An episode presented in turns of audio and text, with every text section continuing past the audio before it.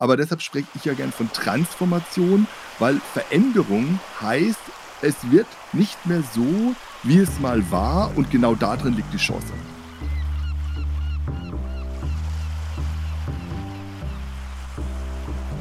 Ich glaube, wir, wir brauchen da auch wieder Mut und die Erwartung, eben mit den Menschen zusammen neue Bilder zu suchen, ähm, wo sie auch drin vorkommen, wo so Resonanzen äh, entstehen.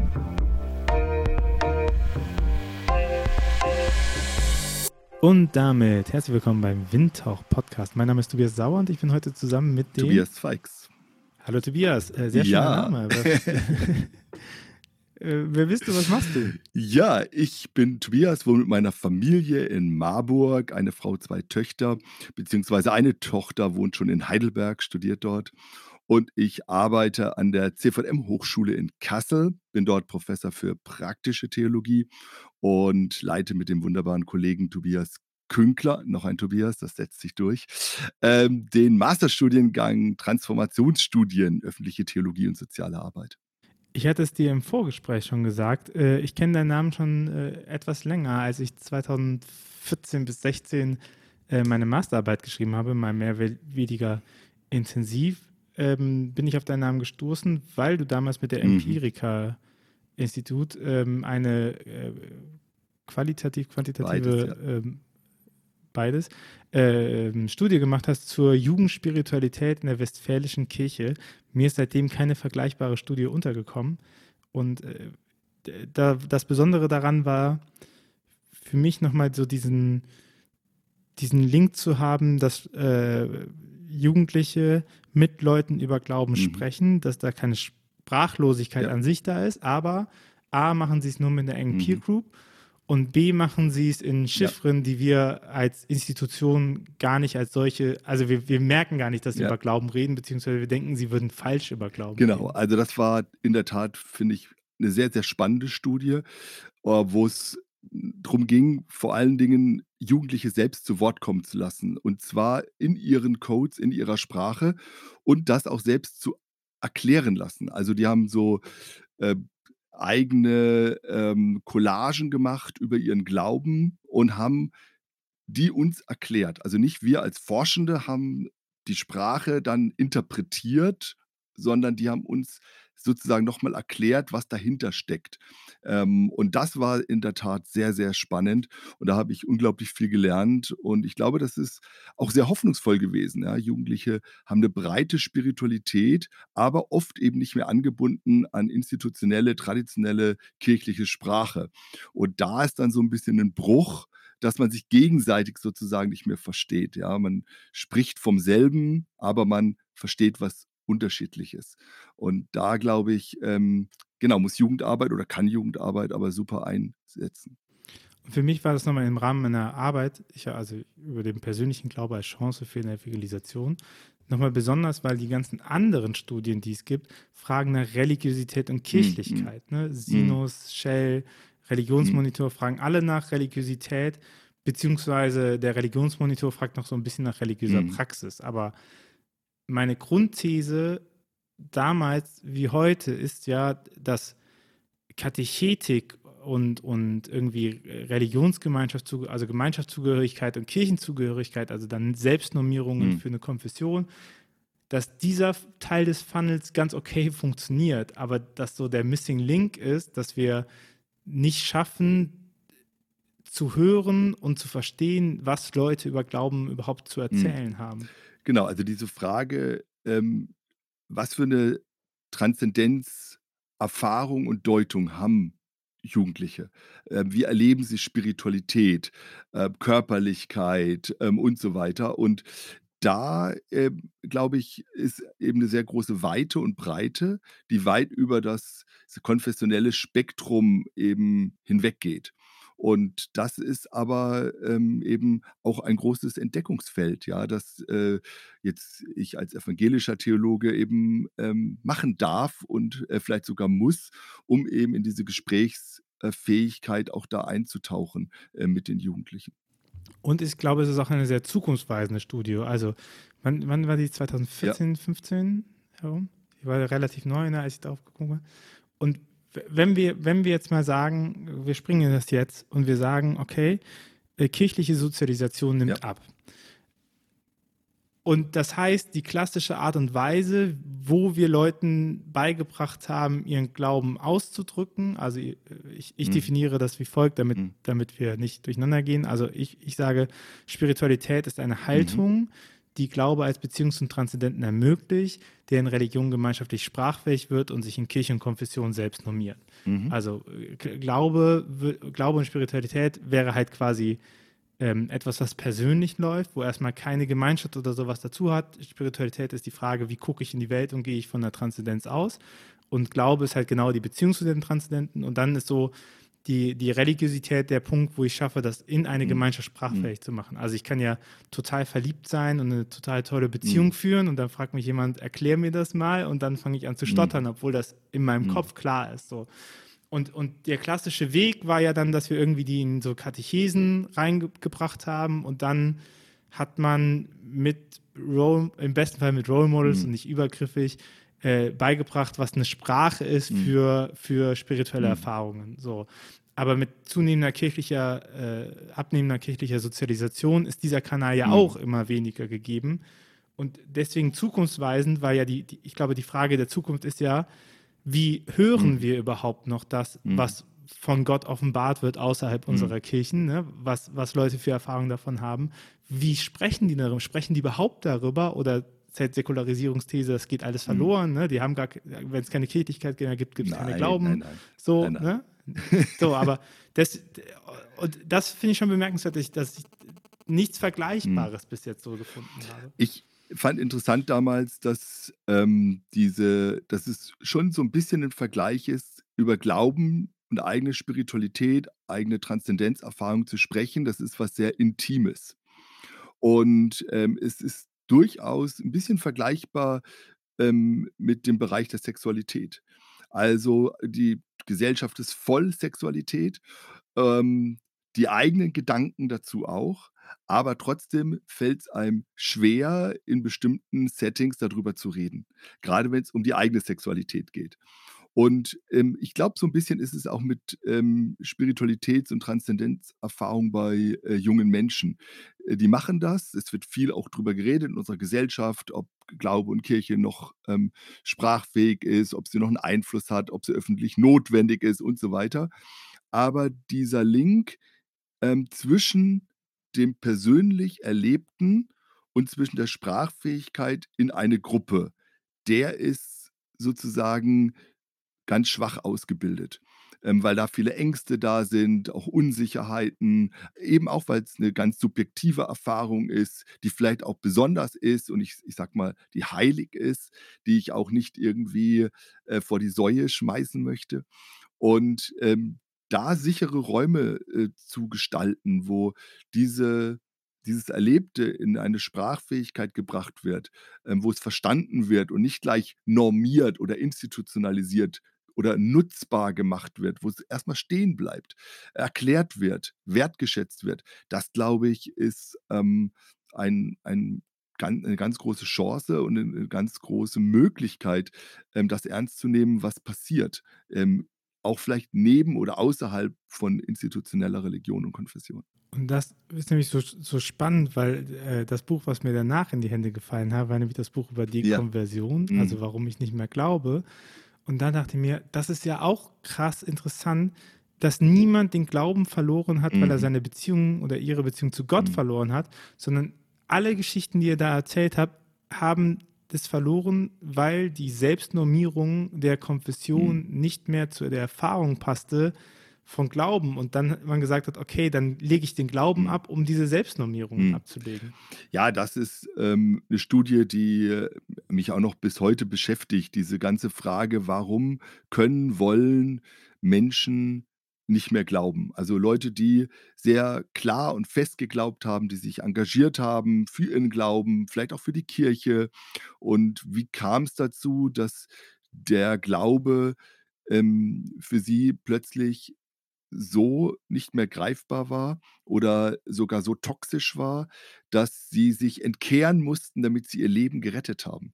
Ja, und, ähm, diese, äh, Geschichten wir haben ja da im Grunde oft nur zugehört. Es gab so 'ne Einstiegsfrage, ähm, die ungefähr so war: „Ja, hallo, Sie haben ja mal, ähm, an Gott geglaubt und tun's heute nicht mehr. Wollen Sie uns Ihre Geschichte erzählen?“ Und dann haben oft Leute 30, 40, manche 'ne Stunde, einer mal 1,5 Stunden nur erzählt und erst danach habe ich oder wir als als Forscherteam haben mal nachgefragt. Aber da ähm, das war auch interessant, dass ähm, oft ist es ja so bei so Studien, wenn man auch Interviews macht, äh, dann ist man sehr dankbar, dass sich Leute, ja, erbarmen, da da mitzumachen und man bedankt sich, ja? Und bei dieser Dekonversionsstudie war's umgekehrt. Da haben sich die Leute bedankt, weil so Sätze gekommen sind: „Ja, Herr Feix, vielen Dank. Sie sind der Erste, der nachgefragt hat. Ja, ich gehe nicht mehr in meine Kirche seit 6 Jahren. Da hat nicht einer nachgefragt: ‚Warum kommst du nicht mehr?‘“ Ähm, da hat nicht eine Person nachgefragt, ähm: „Warum glaubst du nicht mehr?“ Ich war einfach weg und damit war ich weg. Und, ähm, das war ähm, sorry, ich habe richtig Gänsehaut, nur das das das bewegt mich, ja, und das war damals echt auch schwer, ähm, so bei meinem Forscherhut zu bleiben, ja? Man ist ja da auch mit vielen, äh, Persönlichkeiten, äh, in so 'n Interview und das war jetzt ja 'ne Forschung und nicht ich als Seelsorger oder Theologe. Ähm, und ich habe sachlich nachgefragt, aber das war wirklich, ähm, sehr herausfordernd und, ähm, hat mir 'ne ganz neue Welt auch eröffnet. Da gibt's dann auch dahinter habe ich dann entdeckt ganze Foren, wo Menschen, die sich ähm, die ihren Glauben verlassen haben, so in so 'ne Art Selbsthilfegruppen sich treffen und so weiter und so fort. Das war also der Eingang zu einer Gruppe von Menschen, die ich bisher gar nicht gesehen hatte und wo ich auch sagen würde hm, ich sage es jetzt mal 'n bisschen theologisch, das das war, äh, auch 'ne Schuld, die ich auf mich geladen habe, dass ich diese Gruppe Menschen nicht gesehen habe, sondern, ähm, sehr fokussiert war auf die, die sozusagen vor Augen sind, die in der Kirche sind, ähm, die dann natürlich auch das Recht auf Hilfe und Support haben, keine Frage. Aber die Leute, die sozusagen grade durch den Hinterausgang, ähm, gehen und, ähm, für sich so 'ne Entscheidung treffen, die oft sehr schmerzhaft über viele Jahre gegangen ist, ja? Diese Gruppe habe ich bis dahin nicht gesehen gehabt und, äh, das hat sich aber tatsächlich verändert jetzt. Und das ist etwas, womit ich schon so 'n bisschen hadere, ist ist halt die Frage so, wie wie geht man damit um, dass kirchliche Arbeit in den letzten Jahren über Konfessionen hinweg mal mehr, mal weniger, mal in einer Gruppe weniger, mal in anderen Gruppen mehr, äh, daran gearbeitet hat, dass Menschen den Teil ihrer Identität, was Spiritualität aussagt, also die Frage nach: „Wie binde ich mich in meiner Gegenwart an höhere Werte Mhm. zurück oder nicht?“ Äh, dass dass diese Ressource dadurch, dass da 'ne Institution Deutungshoheit verlangt hat, abgenabelt Mhm. wird. Also, d ich meine, das das beschreibt ihr ja Mhm. ziemlich oder das lasst ihr ziemlich eindrucksvoll in diesem Buch auch beschreiben. Da da geht ja niemand hin und sagt, ähm: „Auf einmal konnte ich, ähm, nicht mehr beten, weil Gott irgendwie weil ich gefühlt habe, dass die Beziehung gestört ist“, sondern das sind immer Fremdstörungen gekommen, ne? Immer immer, äh, das, was das gepredigt worden ist, passt nicht mehr zu dem, was man Mhm. fühlt oder Mhm. so was, ne? Also, es sind immer diese Fremdsachen, die die zerstört worden ist. Niemand hat gesagt: „Ich ich ich habe mich entliebt“ oder so Ja, was, also, es ne? gab's Also auch, aber das war tatsächlich 'ne Minorität. Also, es gab schon eine kleine Gruppe, die wir identifiziert haben, die so, sage ich mal, aus dem Glauben heraus gewachsen ist. Ja, ähm, oft so, man ist umgezogen für Studium, Beruf oder so und hat dann den Anschluss an eine christliche Gemeinschaft nicht mehr gehabt, an eine Kirche, hat dann irgendwann aufgehört zu beten und hat dann festgestellt: „Ach, ich vermisse gar nix, sondern ich habe das, äh, substituiert mit anderen sinngebenden Dingen des Alltags.“ Und, äh, haben dann, äh, irgendwie, weil sie das als Einstieg hatten, vielleicht noch ein Abschlussgebet gesprochen. Ähm, einer hat seine Bibel, äh, weggeschmissen oder verbrannt und so 'n Abschlussritual gemacht irgendwie, um das für sich abzuschließen. Aber das war jetzt nicht schmerzhaft. Aber das war tatsächlich 'ne Minderheit und du hast schon recht, die die Mehrheit der Erfahrungen waren Erfahrungen, die eben ganz stark, ähm, sozusagen mit Gottes Stellvertreterinnen und Stellvertretern auf Erden zu tun hat, ähm, wo es, äh, um missbräuchliche Situationen, Druck ging, ähm, aber auch eben dann, äh, wie geht man mit, äh, Erfahrungen um, die die negativ sind im Kontext Kirche, Gemeinschaft, aber auch eben Glaubenserfahrungen, dass das eigene Gottesbild nicht mitwächst mit der eigenen Persönlichkeitsentwicklung oder dass die Erfahrungen, die man macht, eben nicht mehr, äh, zu dem passen, ähm, was man glaubt. Ja, eine, ähm, junge Frau hat mal, äh, den prägenden Satz für mich gesagt: „Ich kann nicht mehr das glauben, was ich singe.“ Ja, ich ich ich singe, ähm, bestimmte Glaubenssätzen, Zusagen über Gott den Vater, der mich liebt und hält oder was auch immer, aber das erlebe ich nicht mehr, ja? Und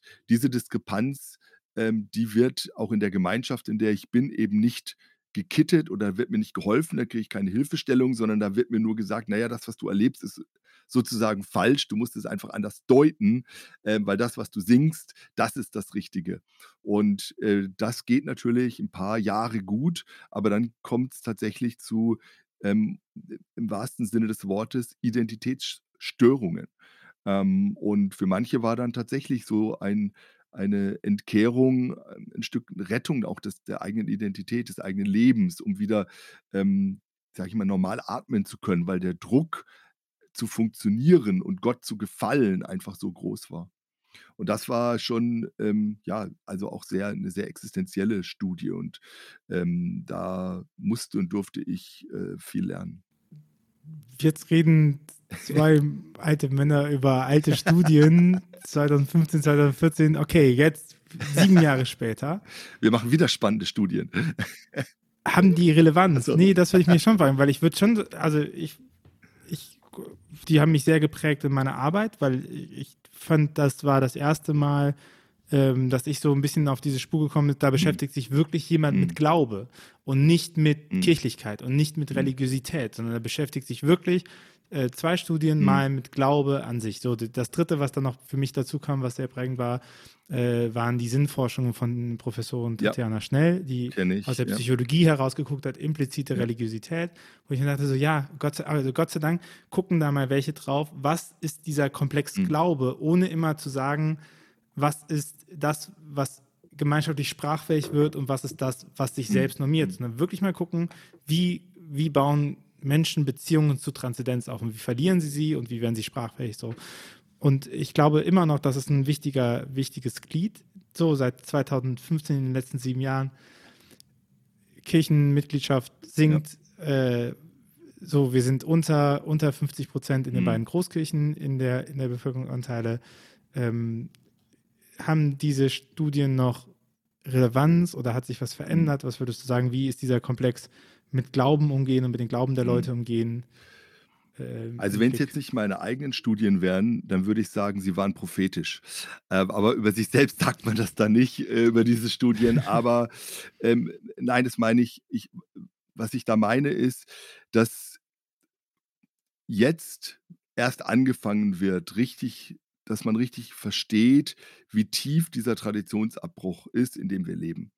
Ähm, wie, ähm diese ganze Kirchenaustrittsstudien, auch diese Freiburger Studie 2060, diese Projektionsstudie, dass 2060 noch mal 50 % der Kirchenmitglieder verloren gehen. Und das hat natürlich ganz stark Auswirkungen finanziell auf Personal, auf Kirchengebäude und so weiter und so fort. Und man beginnt jetzt im Grunde, ähm erst sich ernsthaft damit auseinanderzusetzen: „Was bedeutet denn das für Kirche?“ Äh, bisher wurde, glaube ich, ähm, oft über Fusion, zumindest im evangelischen Bereich kann ich das sagen, versucht, jede Lücke sofort zu kitten. Ja, also, es gab ein Finanzlo äh, ähm, egal auf welcher Ebene, ob das im Kirchenkreis ist, ob das in der Landeskirche war oder ob's auf ganzer EKD ähm, in Deutschland war. Und man hat versucht, möglichst, ähm, kreativ und auch mit großem Einsatz diese Löcher zu kitten, damit alles so weiterlaufen kann wie bisher. Und ich glaube, dass jetzt das noch nicht flächendeckend, aber die Einsicht da ist: „Okay, das funktioniert auf Dauer nicht mehr.“ Die Löcher werden so groß werden, dass wir tatsächlich neu überlegen müssen: was bedeutet es denn, Kirche zu sein? Was bedeutet es denn in Ostdeutschland ist das schon so, Minderheiten zu sein in einem Sozialraum? Äh, was bedeutet es denn, an öffentlicher Kraft und Wirkung und Stimme zu verlieren? Was bedeutet es denn, wenn wir kleiner werden an Anzahl, an Quantität? Was bedeutet das denn für die Qualität? So, und jetzt beginnt man zuzuhören. Ja, also das, was wir im Grunde mit diesen 2 Studien gemacht haben wir haben ja also jetzt methodisch war das ja, äh, kein kein großer Zauber. Wir haben ja vor allen Dingen jungen Menschen einfach zugehört. Wir haben ihnen 'ne Plattform gegeben. Wir haben 1 1/2 Stunden, 2 Stunden ihnen zugehört. Was glauben Sie, Sie sollen's uns erklären. Wir haben Menschen, die sich entkehrt haben, einfach zugehört, haben das aufgenommen, haben das bearbeitet, haben das mit denen rückgespielt, haben's wieder mit den Leuten diskutiert, ähm, dass wir's nicht überinterpretieren oder falsch interpretieren.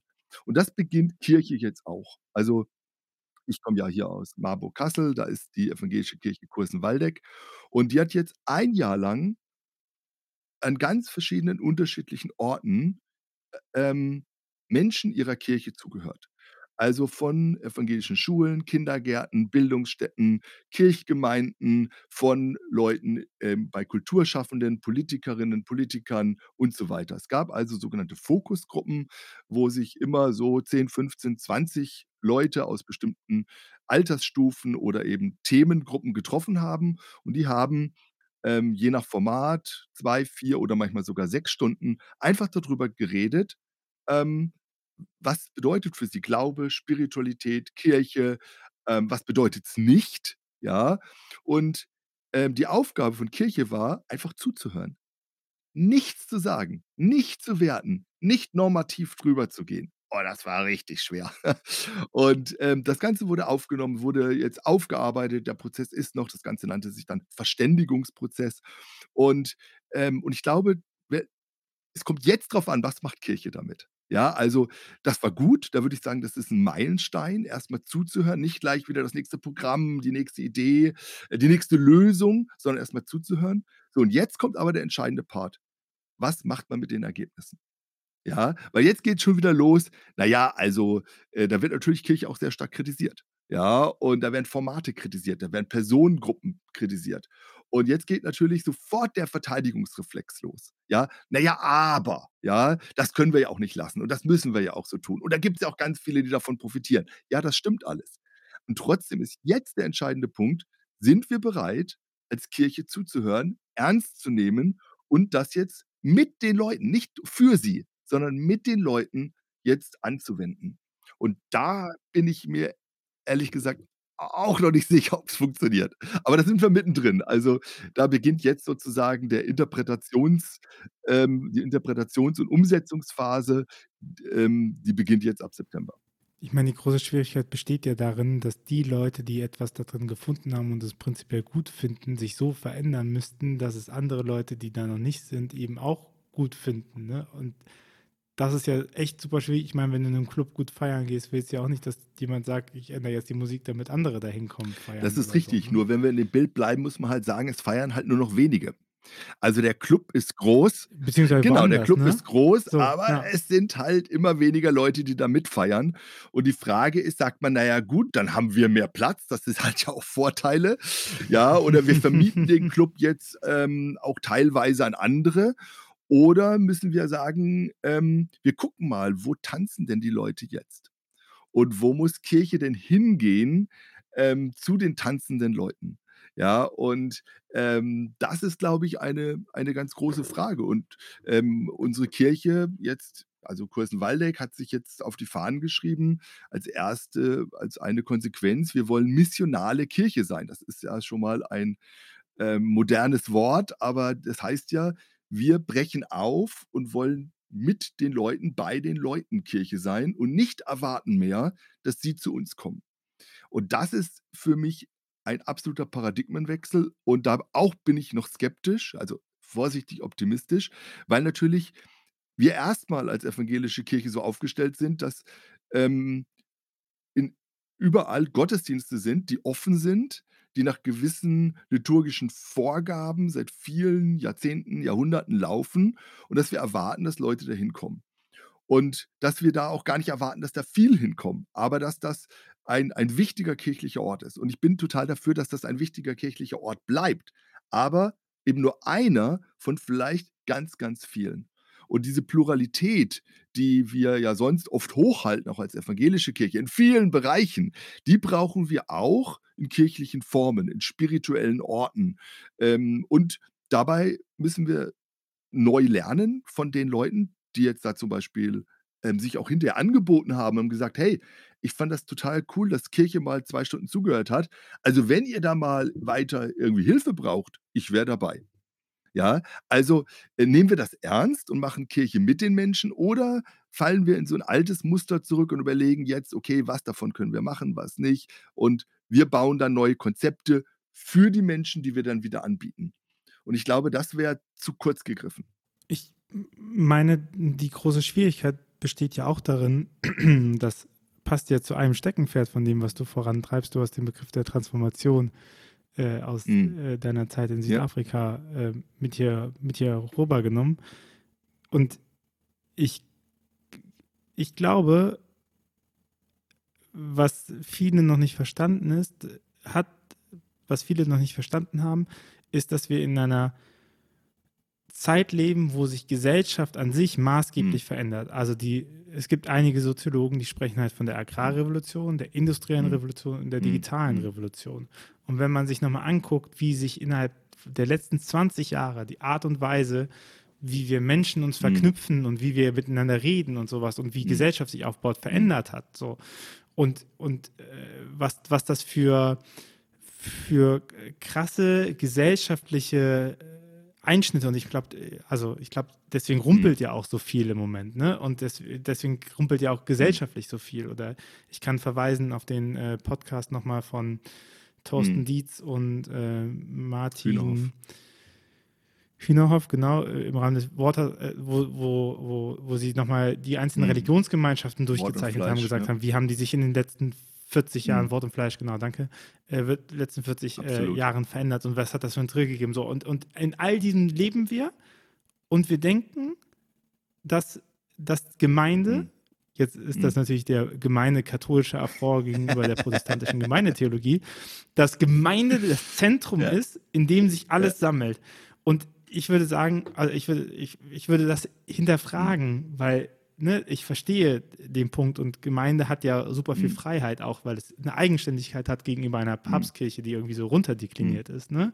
Das ist auch nicht die Lösung so, aber das ist schon eine Schwierigkeit, dass die Sozialgestalt Gemeinde so krasser Identifikationsmarker ist für wie wir Mhm. Christ sind oder wie wir Christlichkeit Absolut. leben, während alle anderen sozial, also wenn man guckt, wie, wie, äh, wie, äh, wie gruppieren sich Mhm. Gamer, ne? Wie gruppieren sich, äh, wie, wie, wie werden Menschen Teil von Gruppen? Menschen werden ja Teil von Gruppen nicht mehr, um die Gruppenidentität anzunehmen, sondern weil sie sagen, ich, ich gehe in eine Gruppe, weil ich weiß, dass diese Gruppe mich unterstützt in meinem Sein.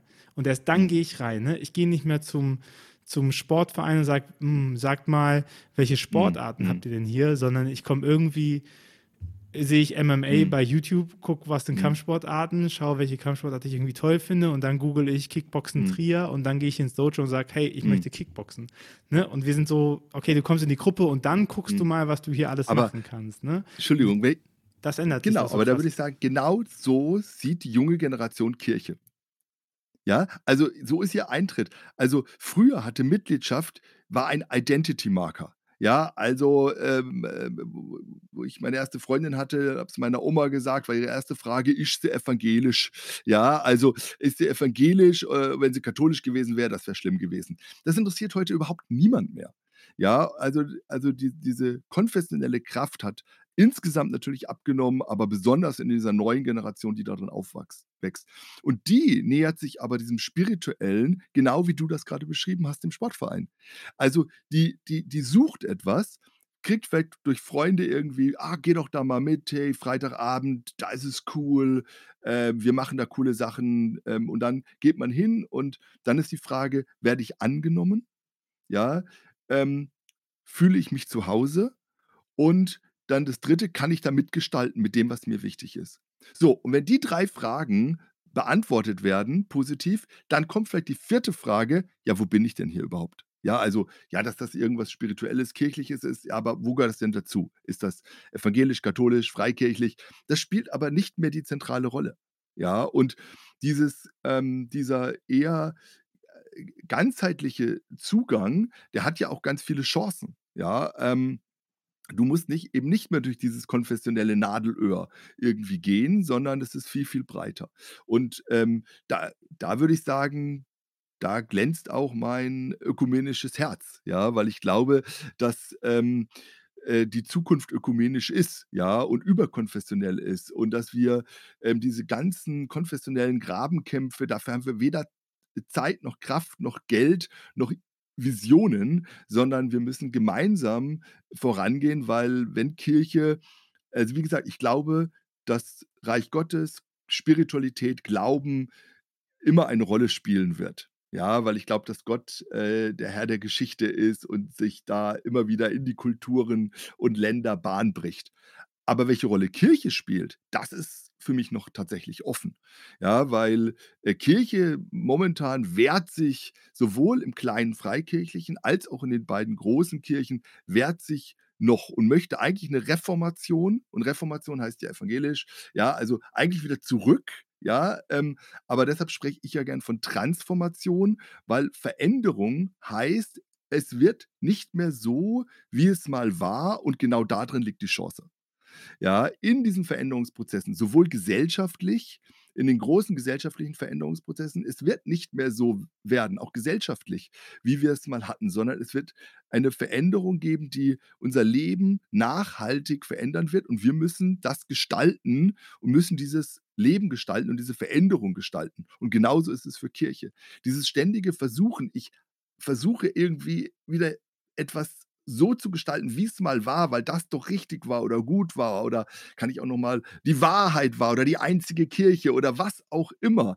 Das wird nicht War so schön Ja, damals, so schön mit der ja, und das, Gitarre. ähm, ähm, wird nie wieder so sein, ja. Und, äh, aber genau darin liegt die Chance, ne, dass dass tatsächlich wieder Raum und Platz ist für, ähm, neue Ideen, ja. Und in diesen Transformationen da was zu gestalten, ja, das ist auch anstrengend, aber darin liegt auch unglaublich viel Potenzial. Und ich, ich würde das genauso sehen wie du. Also ich, ich habe da keine Widerrede. Die Frage stellt sich für mich dann nur, weißt du, bei einem Sportverein kann ich mir die Sportart vorher auf YouTube Mhm. angucken. Und ich kann mich informieren. Ich kann gucken, okay, bleiben wir bei Kampfsportart. Was ist die Kampfsportart, die effektiv genug ist, damit ich mich wirklich prügeln kann? Aber die jetzt auch nicht so brutal ist, dass ich die ganze Zeit mit blauen Mhm. Augen rauskomme und dann sage, ja, MMA ist mir ein bisschen zu viel, Judo ist mir ein bisschen zu wenig, Mhm. Boxen ist mir auch, da gut, dann nehme ich Kickboxen und dann gucke ich mir das an und gucke mir an, okay, wie ist die Trainingsbelastung und dann kann ich mich so zeigen. Also ich glaube, dieser, ähm, da sind wir auch wieder bei dem Bogen Mhm. zum Anfang, ich glaube, diese eigene Beschäftigung mit Glaube und Spiritualität zu sagen, okay, wer bin ich eigentlich, was mache ich eigentlich, was glaube ich eigentlich, was könnte es so sein, so was Mhm. könnte mir vielleicht gut tun und dann fange ich an Mhm. zu suchen und im Moment finde ich dann ganz viel äh, Yoga-Festivals oder Mhm. Retreats ne? oder Tizé und Ja, Night Fever sind ja absolut, beide noch absolut, on vogue. Tizé. Also nur Mhm. um zu zeigen, dass das kein progressives, konservatives Mhm. Problem ist, sondern dass das, egal in welche Richtung kirchenpolitisch das geht, das ist diese Bewegung und zu sagen so, hey, wie, wie sind wir eben, und, und da sehe ich halt die Schwierigkeit bei Gemeinde, weil Gemeinde ganz viel dann sagt, dann kommt zu uns, dann wird's gut. Und, und aber dieses nach außen gekehrt sein, dass man halt sagt, wie bekomme ich denn außerhalb davon mit, dass die Mhm. kompetent für mich sind?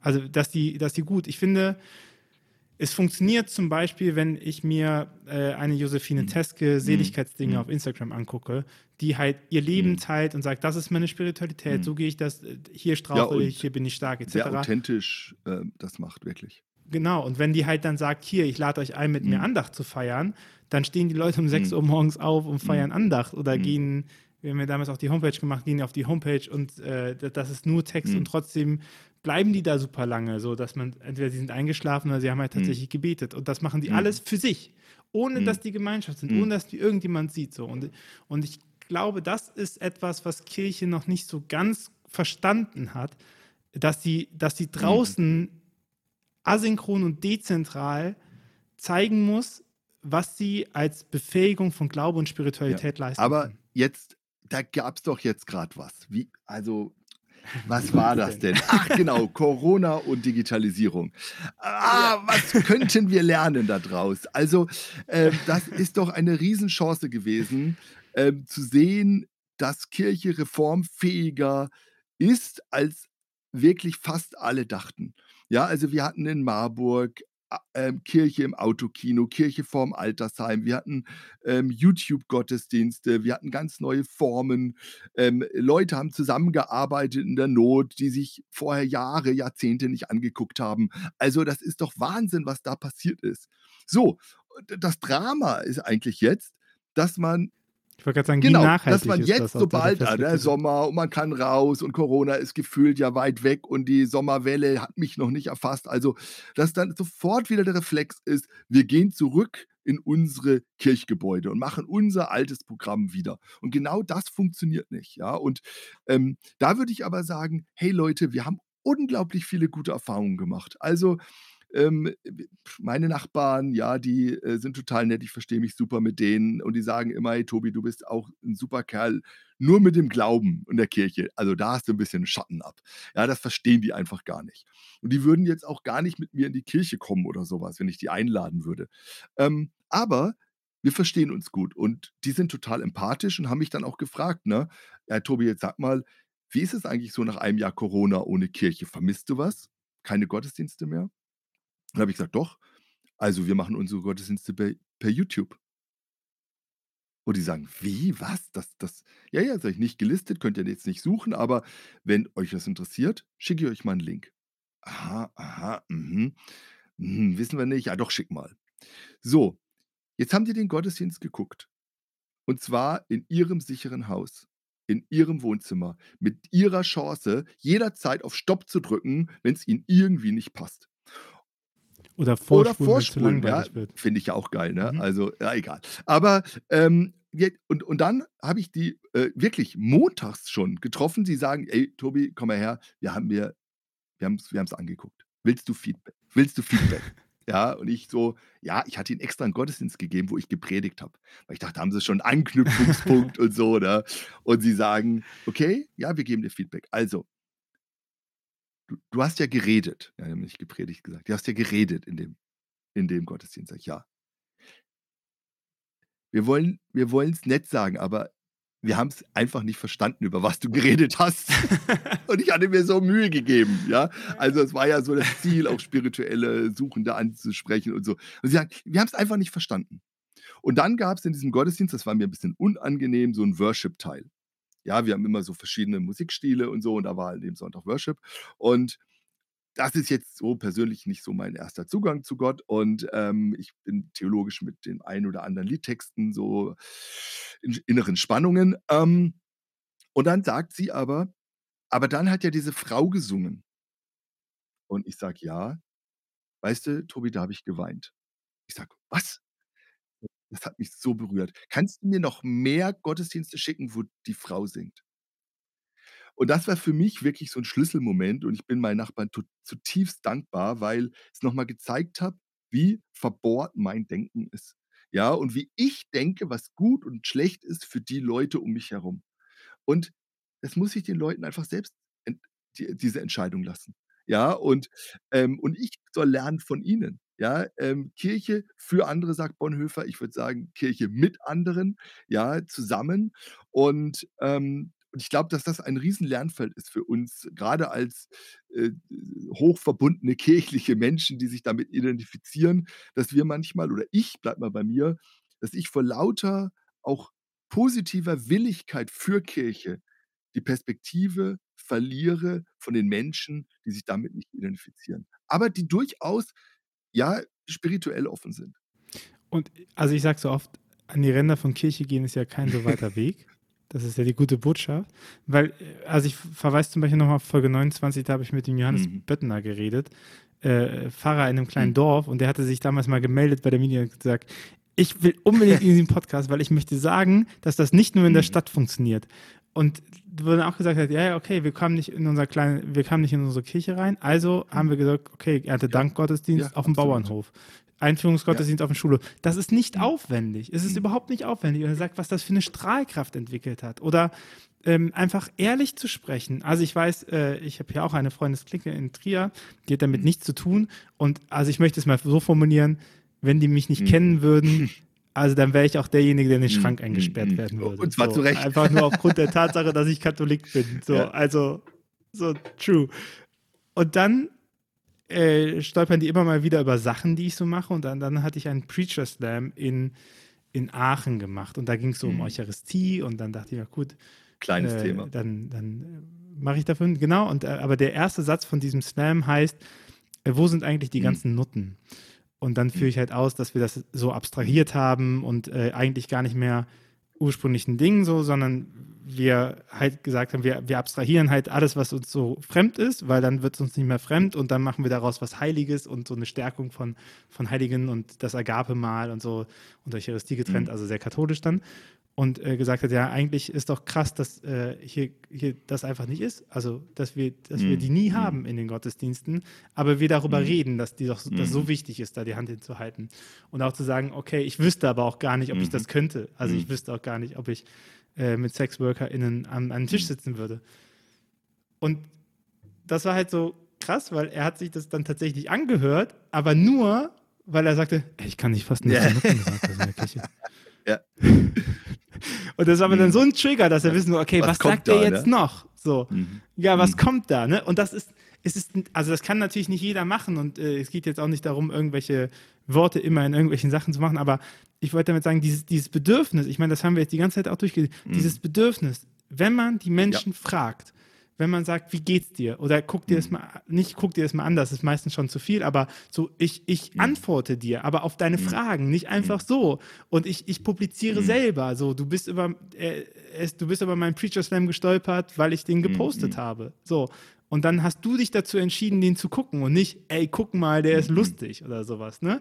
Und, und, und, und dann habe ich bis jetzt immer die Erfahrung gemacht, dass Leute anfangen, sehr mhm, ehrlich Absolut. und sehr intim mhm. darüber zu reden. So, und ich sage auch, also wenn ich äh, Land auf Land ab untergehen und dann sage ich halt, naja, wenn sie wissen wollen, was die Leute wollen, dann setzen sie sich mit einem Bierkasten auf den Marktplatz und schreiben hin, tausche Bier gegen mhm. Geschichten. So, und sie können auch was anderes draufschreiben. Ja. Leute werden sich hinsetzen und mit ihnen reden. Und, und ich glaube, dieses Vertrauen haben wir ganz oft mhm. verloren, weil wir, äh, klassische Frage, ja, was ist denn dann, wenn keiner mhm. fragt? Und dann sage ich, ja gut, dann sind sie wahrscheinlich mhm. uninteressant. Aber es passiert mhm. meistens nicht. Meistens fragen mhm. die Leute. Ne? Und, und, Leute haben Lust, miteinander zu reden und Leute haben auch Lust, über etwas zu sprechen, wo ihnen sonst niemand zuhört. Und äh, Spiritualität und Glaube ist ein Gebiet, wo Leuten nicht mhm. zugehört wird, weil die dann oft eingenordet werden. Ah, nee, dann bist du eher Moslem, wenn du das so sagst. Ne? Da kannst du kein Christ sein. Katholisch ist das jetzt nicht und so. Und ich verstehe, dass es gar nicht darum geht, dass sie gar keine Bewertung von mhm. dir wollen, sondern dass die einfach nur sagen wollen, das hat mich mhm. berührt mhm. oder so. Mhm. Oder so sehe ich das oder das ist meine Kraft, aus ja. der ich schöpfe. Ja, da passt ja auch zu. Ich habe das nochmal ja, sehr gern gelesen. Vor ein paar Jahren kam, hat ja der äh, Soziologe Hartmut Rosa das alte Weber-Konzept nochmal ausgepackt, der Resonanz, und hat das auf die heutige Zeit und diese beschleunigte Gesellschaft angewendet. Und das hat mich schon nochmal, passt natürlich jetzt da im wahrsten Sinne des Wortes, berührt. Ähm, äh, wo sind unsere Gespräche, unsere Begegnungen, auch unsere Veranstaltungen, Resonanzräume? Ja, und Resonanz entsteht ja da, wo Dinge, die unterschiedlich sind, zusammenkommen und diese Unterschiedlichkeit aber sich ergänzt und einen neuen Klang gibt.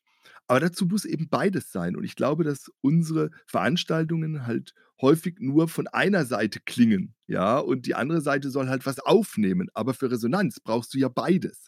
Und ähm, deshalb glaube ich, ist es so wichtig, dass wir ähm, mit den Menschen zusammen eben arbeiten, reden und, und in, in, in eine Resonanz kommen im besten Sinne, ja. Und das kann auch ganz unterschiedlich sein, bei den Menschen, mit den Menschen, natürlich auch in Veranstaltungen.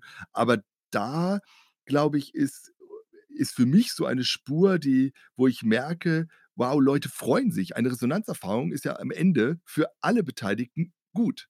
Alle sagen, ähm, manchmal vielleicht sogar gar nicht wissen gar nicht warum. Ey, ich gehe hier beschwingt raus. Ja, also der, der äh, semantisch äh, fitte äh, Christ sagt oder Christin, äh, ja, ich, ich gehe gesegnet raus, ja, ich nehme irgendwas mit. Äh, ähm, die andere sagt vielleicht, oh, ich, ich, ich, ich, äh, ich, ich gehe mit einem Gefühl raus der, der Kraft oder der Annahme oder was auch immer, ja. Und ähm, da, da hat, da ist in mir was angeklungen, das hilft mir in meinem Alltag jetzt, ja.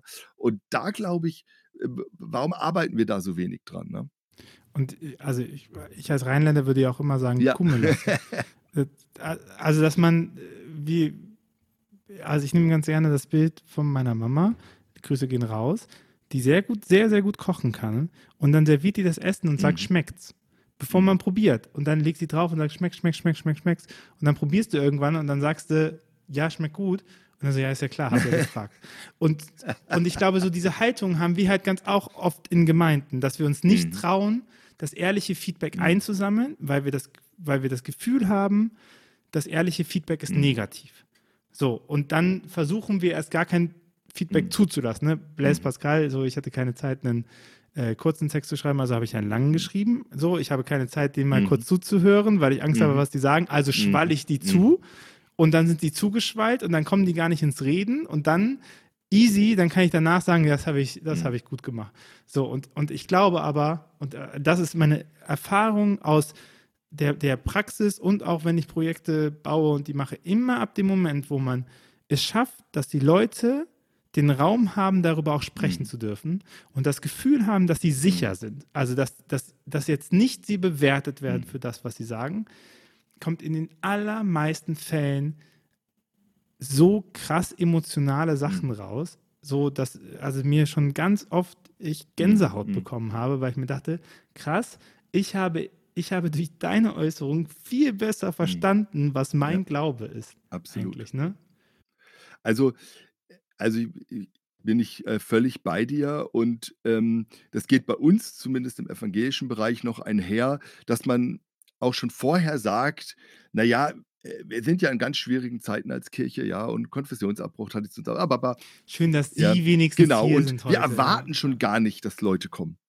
Ja, also wir hatten jetzt ähm, ein- einen wirklich wunderbaren ökumenischen äh, Gottesdienst von evangelischer Seite äh, jetzt veranstaltet zu 800 Jahre Marburg. Und das war wirklich ein toller Gottesdienst. Und da waren, weiß ich nicht, 100, 110, 120 Leute da. Ähm, und, und was, also war so eine große Freude da, ja, bei den Pfarrerinnen und Pfarrern.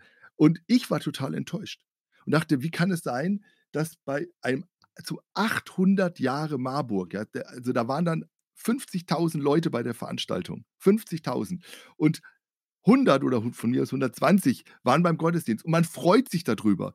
Ja, und das bitte nicht falsch verstehen. Es geht mir nicht um die Qualität des Gottesdienstes oder sowas, sondern es geht mir überhaupt an die Erwartung, wer, kommt denn überhaupt noch? Und wie zufrieden ist man, wenn dann ein paar Leute kommen und ich möchte jetzt auch noch nicht über die Altersstruktur in diesem Gottesdienst reden, ja, und so weiter. Also, aber ich glaube, da, wir, wir brauchen da auch wieder Mut und die Erwartung, ähm, eben mit den Menschen zusammen neue Bilder zu suchen, ähm, wo sie auch drin vorkommen, wo so Resonanzen ähm, äh, entstehen. Ja, also ich, ich habe vor was, zwei Wochen, drei Wochen über äh, Kintsugi gepredigt. Ja, also dieses japanische, diese japanische Art, zerbrochenes Porzellan, das wird in einem mühevollen Prozess über Monate ähm, sozusagen zusammengefügt und die, ähm, die, die, die äh, verschiedenen ähm, Bruchstellen werden vergoldet dann. Und es entsteht eigentlich etwas Neues. Das Zerbrochene ist weiter sichtbar, das wird nicht gekittet, ähm, aber es wird vergoldet und es entsteht etwas Neues, das auch viel, viel wertvoller ist. So ein Kintsugi-Teller ähm, kostet ein, ein Vielfaches, ein Hundertfaches das, was er mal gekostet hat, obwohl er kaputt war und kaputt ist eigentlich.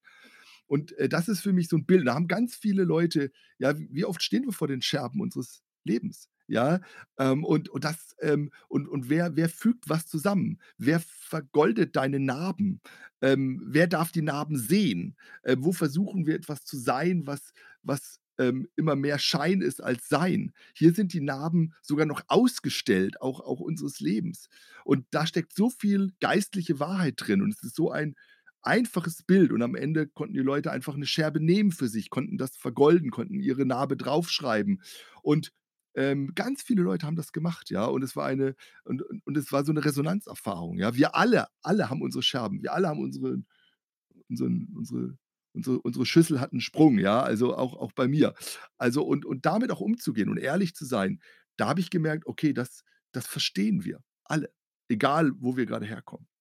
Und ich glaube, wenn wir so auf Reformbewegungen von Kirche gucken und was es so im Moment da gibt, dann konzentrieren wir uns so krass darauf, irgendwie Kirche zu Mhm. revitalisieren. So, und, und zwar das, was da ist. Und ich, ich vermisse, ehrlich gesagt, Initiativen, die sagen, uns geht es gar nicht darum, Kirche zu vitalisieren, sondern es geht darum, Leute bei ihrem Glauben zu Mhm. unterstützen. So.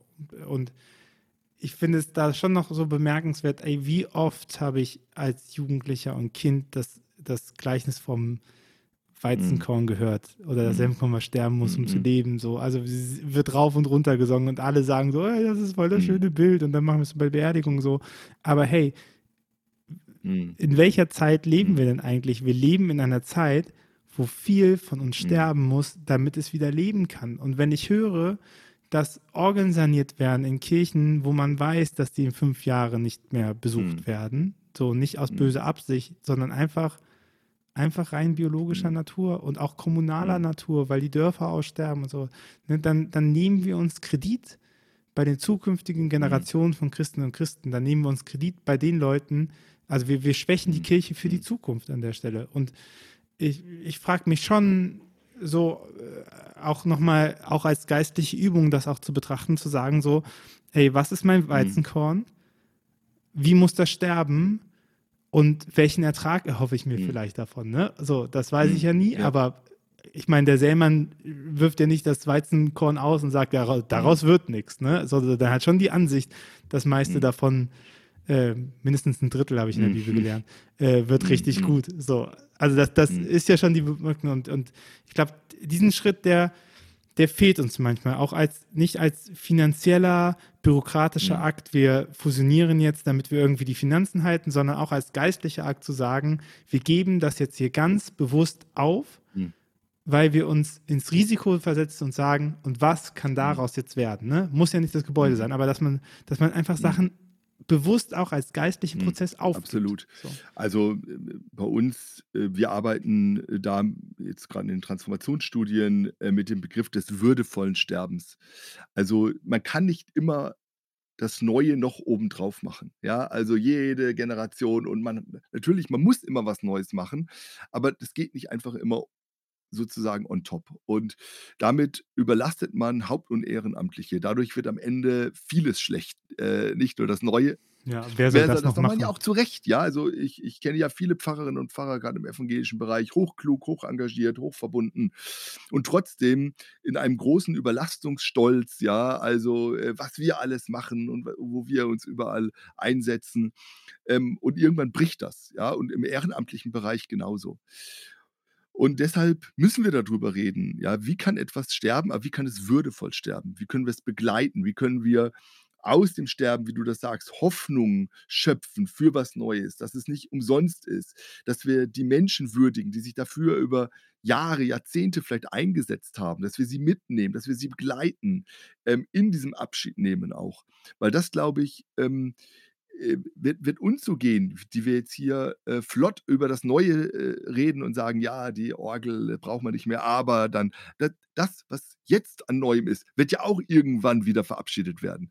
Ähm, und da geht's, glaube ich, ganz stark um 'ne Kultur des Miteinander, 'ne Kultur des Neuen und 'ne Kultur des Alten, 'ne Kultur des Entstehenden, der Innovation und 'ne Kultur auch des würdevollen Sterbens, des Lassens, ähm, und des Integrierens. Und das, glaube ich, ähm, ist 'ne ganz zentrale Aufgabe für Kirche heute, dafür Worte zu finden, eine eine Haltung zu finden, wie man miteinander umgeht, eine Sprache zu finden, weil das, ähm, enorm wichtig ist. Ähm, nicht jede neue Idee äh bringt die Kirche voran. Nicht jede neue Idee ist super, ähm, und nicht jede traditionelle muss gerettet werden. Also, in beide Richtungen auch 'ne gewisse Kritik, ähm, und auch 'ne 'ne kon 'n konstruktives Miteinander, äh, zu diskutieren. Das, glaube ich, ist eine, ähm, 'n ja, ich würde sogar sagen, 'n Schlüssel für Kirche, weil dieses ständige Gegeneinander auch, ja also, da ist die eine Gruppe, die ist jetzt total begeistert von dem Neuen und will, ähm, das machen und unbedingt und will äh, Zeit und Kraft und Geld und Mitarbeit und Ehrenamt da rein. Und die anderen sagen, nee, wir müssen aber das Alte behalten, weil da gibt es natürlich ganz viele Leute, die das auch ehren und die das brauchen und denen wollen wir das nicht wegnehmen. Und das hat doch auch seine äh, Dienste getan und vielleicht äh, tut es auch weiter. Und wir verbrauchen so viele Energie, so viel Zeit und so viel Geld in diesen in diesen Spannungen, die eben nicht kreativ sind, das was Neues gebiert, sondern die destruktiv sind und Kräfte binden. Und da, glaube ich, ist eine der Hauptaufgaben. Ähm, so nach außen haben wir gesagt, die wichtigste Tugend ist Zuhören, auch nach innen ähm, sich zuhören. Zuhören, warum Leute an bestimmten Formaten hängen, warum die Orgel für manche emotional wichtig ist. Zuhören, warum ähm, Orgel für manche nicht wichtig ist, warum Start-up-Sprache, ja, daran, äh, zumindest im evangelischen Bereich, streitet sich alles, ja. Warum ist für, das, für die einen so eine Start-up-Sprache Hoffnungsträger für Kirche und warum ist eine Start-up-Sprache für manche ähm, der Anfang vom Untergang der gesamten Kirche, wenn man so redet, ja. Also, äh, und, und da sich zuzuhören, da zu merken, okay, ähm, mit dieser neuen Sprache wird ganz viel auch inhaltliche Hoffnung verbunden. Oder man, diese Sprache, da ist eine gewisse Kapitalismuskritik vielleicht auch dabei, die auch ihre Berechtigung hat, weil die Logik des Marktes vielleicht nicht immer die Logik des Reiches Gottes ist und so weiter und so fort. Also da glaube ich, ähm, ist Potenzial drin, aber dafür braucht man wieder Zeit und Raum und Zuhören.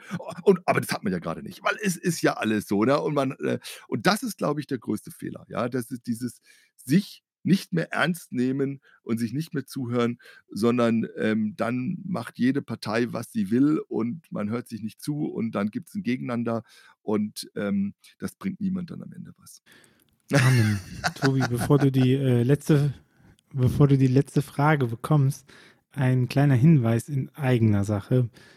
Wenn du, liebe Hörerinnen, liebe Hörer, diesen Podcast magst und diesen Podcast unterstützen möchtest, dann hast du dafür die Möglichkeit auf steadyhq.com slash windhauch oder auf windhauch.rohr.jetzt slash support äh, kannst du uns unterstützen mit einem kleinen äh, monatlichen Beitrag. Ich glaube, es ist, äh, fängt bei 2,50 Euro im Monat an. Das würde uns sehr helfen, diesen äh, Podcast nachhaltig auch produzieren zu können. Wir sind nicht kirchensteuerfinanziert. Äh, wir zahlen das privat, wir sind äh, darauf ein Stück weit angewiesen, äh, denn hier steckt auch eine Menge Arbeit drin, den jede Woche äh, zu produzieren. Wenn du, möcht, wenn du wissen möchtest, welche Arbeit drin steht, wir haben auch eine Podcast-Folge darüber gemacht, ja. wie dieser Podcast entsteht und was da so für Finde Schritte ich super, sind. weil es äh, oft nicht gesehen wird. Man hört das so nebenbei, neben äh, Putzen oder Autofahren an. Und erst als ja. ich selbst beim Podcast gemacht habe, habe ich gemerkt, verdammte Scheiße, wie viel Zeit und Geld und Kraft geht da rein. Ne? Also von daher, ja, unterstützen, unterstützen unbedingt es ist ein sehr, sehr schönes Projekt und ich freue mich, mit so vielen Leuten zu reden und äh, ich freue mich natürlich, äh, wenn, wenn das auch unterstützt wird. Und wir hatten da auch ein Gegen, also wir haben auch ein Gegenangebot, wenn du uns unterstützt, bekommst du immer auch donnerstags morgens die Zusammenfassung wow. des Podcasts zugeschickt per E-Mail, sodass du nochmal nachlesen kannst, wenn du irgendwann sagst, okay, das war jetzt viel, aber was hat, was hat Tobias Feix nochmal gesagt zur Transformation oder wie war das nochmal? Wie ist die Studie, über die die geschnackt haben? Dann kannst du einfach in dein E-Mail-Postfach nachgucken oder in den Beitrag nachgucken. Ähm, das würde uns sehr, sehr helfen und wir hoffen, dir da auch mit auch einen guten Gegenwert zu haben. Wenn du natürlich kein Geld hast, dann äh, behalt das bitte auch für dich, denn dieser Podcast bleibt weiterhin kostenlos und äh, wir schalten auch ab und zu immer mal wieder Zusammenfassungen frei, sodass du auch durchlesen kannst. Denn äh, Spenden sollten, oder das ist keine Spende, Beiträge, Mitgliedsbeiträge entrichten sollten nur Leute, die auch das Geld dafür haben. Das ist äh, mir auch persönlich wichtig. Tobias, die letzte Frage an dich ist, wie bei allen, was wünschst du dir von für eine Kirche der Zukunft? Also ich wünsche mir, dass Kirche mutig mit den Leuten vor Ort überlegt, was, was, wie können wir Kirche sein? Also ich bin ja so ein ganz großer Fan, ich habe in Südafrika studiert von kontextueller Theologie. Und ich glaube, Kirche muss sich selbst in Sprache und Inhalt, the medium is the message, in beidem, ähm, neu kontextualisieren und neu Teil der Kultur werden. Und da kommen dann ganz unterschiedliche ähm, Formen von Kirche raus, ganz unterschiedliche Sprachen von Kirche raus. Da kommen in wenn Kirche sozusagen in unterschiedliche Milieus eintaucht, kommen unterschiedliche Kirchen aus diesen Milieus heraus. Und diese Pluralität von Kirche, diesen Mut, Vielfalt zuzulassen, in verschiedenen Formaten, in verschiedenen Sprachausprägungen, in verschiedenen spirituellen ähm, Ausdrücken, das ist das, was ich mir von Kirche wünsche. Ich wünsche mir Kirche, die sich breit aufstellt, die sich nicht zurückzieht, die nicht ähm, äh, sich zurückzieht in, äh, aus der Gesellschaft, sondern hineingeht. Ich wünsche mir, dass Diakonie ein kirchlicher Ausdruck ist. Ich wünsche mir, dass ein evangelischer Kindergarten ein, ein kirchlicher Ausdruck ist. Ich wünsche mir, dass eine offene Jugendarbeit. Ich wünsche mir, dass Kirche auftaucht ähm, in, in, in, in Stadtteilen, äh, neben Menschen, die übersehen werden, ähm, die neu erfahren und wo man sich neben die Menschen setzt und zuhört, in Parks, an, an, an, ähm, an den Stellen, wir haben vorhin von Tanzen gesprochen, wo Menschen ihren individuellen Spiritualität, in ihren spirituellen Glauben tanzen, dass Kirche da dazukommt und mittanzt und Teil der, der Community, Teil der Menschen wird. Ähm, und ähm, so anfängt zuzuhören, zu sagen, wer bist du?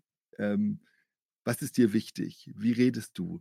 Was kann ich von dir lernen? Von deinem Glauben, von deiner Spiritualität, von deinem Ausdruck, von dem, wie du, wie du das Leben siehst, wie du diese Stadt siehst, diesen Stadtteil siehst. Was kann ich davon lernen, damit ich davon lernen kann, was Glaube heißt? Äh, damit ich den Auftrag, den ich von Gott ja sehe, ähm, Glauben zu leben und zu teilen, überhaupt erfüllen kann. Und das, glaube ich, ist, ähm, ist eine der Hauptaufgaben. Und dann erst ist die ganze Frage der, äh, Frage, wie sich das institutionell natürlich irgendwie organisatorisch auch zeigen muss und wie man mit Finanzen umgeht. Natürlich sehe ich das alles auch und ist das wichtig und ist das auch eine Verantwortung, die Kirche hat als großer Apparat. Ähm, aber das sind die zweiten und dritten und vierten Fragen. Und ich glaube, dass wir das zumindest als evangelische Kirche in den letzten 50, 60 Jahren ähm, immer zu sehr auf die eigene Organisationslogik geschaut haben, dass die funktioniert und zu wenig äh, mit den Menschen Kirche getanzt haben, Glauben getanzt haben, Spiritualität getanzt haben. Und das ist, glaube ich, das, was wir wieder neu lernen müssen. Ähm, und dann bin ich aber zuversichtlich, dass da neue, ganz neue Formen ähm, und Bewegungen entstehen, die liquide in den Transformationen der Gesellschaft sich widerspiegeln, sich ausbilden und Teil der großen Transformation werden. Und das wäre ja nochmal ein Thema. Über Transformation haben wir ganz wenig gesprochen, fällt mir da ein. Ähm, ja, muss ich nochmal wiederkommen, weil das ist natürlich nochmal ein großes, spannendes Thema. Sowohl die gesellschaftlichen Transformationen, in denen wir drinstecken und wo ja Kirche auch ein Teil von ist, die Kirche ja auch bewegen, ja, ähm, und dann auch kirchliche Transformationen, die ja auch eher zum Beispiel zielgesteuert sind. Das ist ja auch nochmal interessant. Ähm, welches Ziel hat Kirche eigentlich noch? Und äh, genau, aber da können wir dann vielleicht irgendwann mal drüber reden. Ich äh, freue mich, wenn du nochmal wiederkommst. Danke für deine Zeit. Herzlichen Dank für die Einladung, für, die, äh, für das gute Gespräch. Ich bin ganz inspiriert und habe ähm, schon ein paar Sachen hier äh, mitgeschrieben, ähm, über die ich nochmal nachdenken muss. Vielen Dank dafür. Sehr gerne. Dann hören wir uns beim nächsten Mal. Bis dann. Mach's Tschüss. Gut. Ciao.